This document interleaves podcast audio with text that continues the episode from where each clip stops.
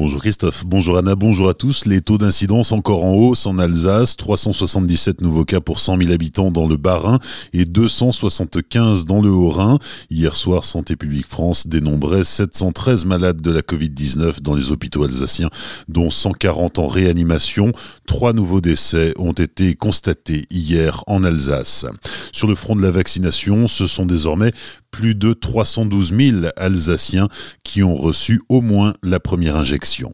Avec l'arrivée de l'épidémie de coronavirus, les associations de santé du territoire ont rencontré des difficultés pour réaliser leurs actions, à l'image d'AIDE qui lutte depuis 1984 contre le VIH et les hépatites virales, des difficultés qui rendent le suivi des publics concernés compliqué pour Aline Primus, coordinatrice d'action pour la structure pour nous, les difficultés, donc déjà sur le terrain, c'est qu'on ne peut plus vraiment aller euh, chez les partenaires.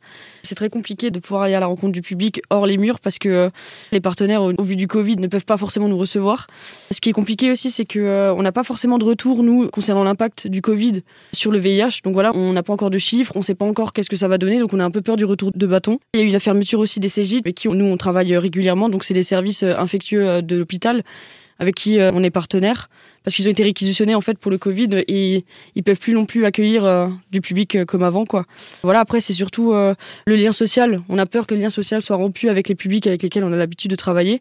Mais voilà en tout cas on essaie de trouver des alternatives quoi et puis c'est vrai que ça fonctionne quand même.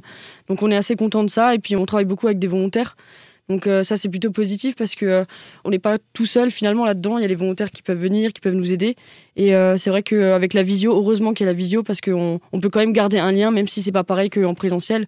Au moins on les laisse pas non plus et puis et puis voilà, on peut continuer quand même à exercer euh, malgré tout ça. Quoi. Des propos recueillis par Pablo Desmar. Pour en savoir plus, rendez-vous ce dimanche à 8h dans notre émission Table Ronde consacrée à la santé, au social et au logement. Nous recevrons les associations Aide, Argile ainsi que le réseau Santé Colmar. Une émission que vous pourrez réécouter et télécharger en podcast sur notre site azur-fm.com dans la rubrique Actualité régionale. Le parquet de Colmar a ouvert une enquête suite à une agression au couteau le 3 avril dernier, rue du Nord à Colmar.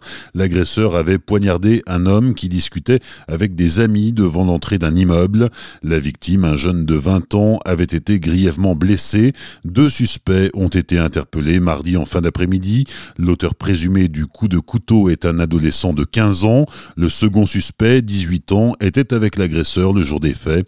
Les deux suspects originaires de la région colmarienne ont été déférés au parquet hier, puis présentés un juge d'instruction. L'enquête se poursuit. Un motard et sa passagère grièvement blessés dans un accident hier après-midi sur la route du col du Bonhomme. Le pilote aurait tenté d'éviter une collision avec un poids lourd dans un virage de la départementale 415. La moto et ses deux occupants sont tombés dans un ravin 6 mètres en contrebas. La passagère de 32 ans a été héliportée jusqu'à l'hôpital par le SMUR. Son pronostic vital est engagé. Le conducteur de la moto, âgé de 37 ans, a également été hospitalisé.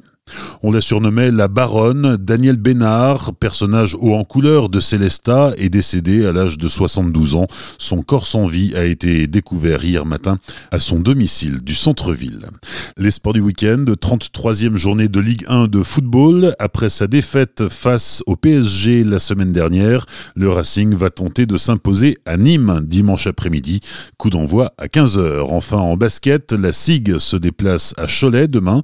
La rencontre débute à 20h. Bonne matinée et belle journée sur Azure FM. Voici la météo.